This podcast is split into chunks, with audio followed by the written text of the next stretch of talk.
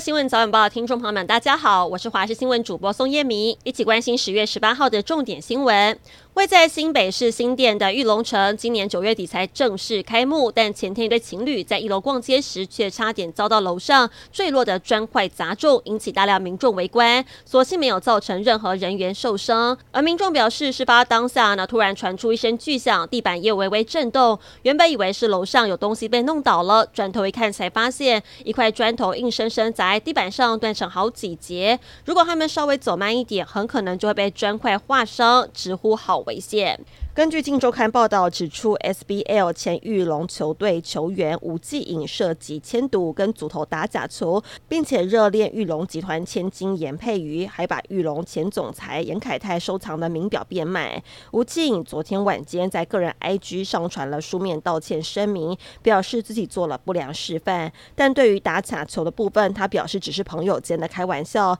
而转卖手表的风波吴季颖则强调，只是受手表主人委托询问。价格没有转卖，也没有偷窃行为。但针对吴静涉及打假球事件，士林地检署昨天晚上表示，将尽速深入追查，依法严办。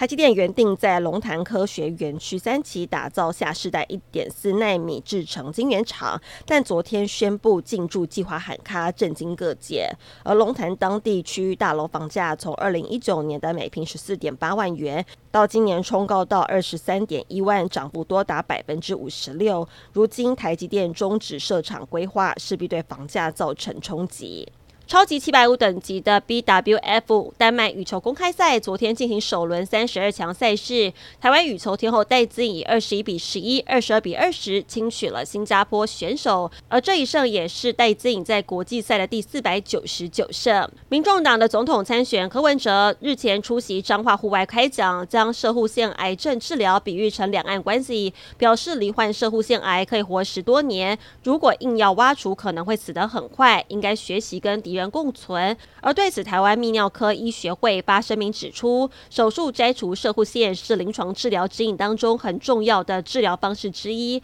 手术风险都有详细数据可以佐证，并非如柯文哲所说的硬要挖除可能会死得很快。更强调，民众如果是有射护腺癌症疑问，应该要洽询专业医生，切勿相信片面的说法。以色列跟哈马斯在加萨走廊冲突持续升温之际，美国军方在昨天下令两千名人员待命部署中东，切盼军力展示发挥后阻作用。而美国总统拜登今天将前往以色列，展现对重大盟邦的支持。拜登的任务主要是防止加萨走廊持续升温的战事演变成更大范围的中东冲突。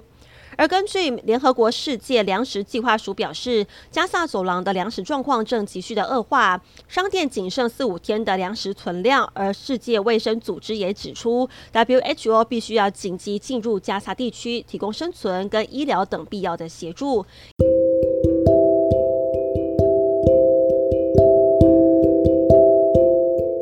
以上新闻内容非常感谢您的收听，我们再会。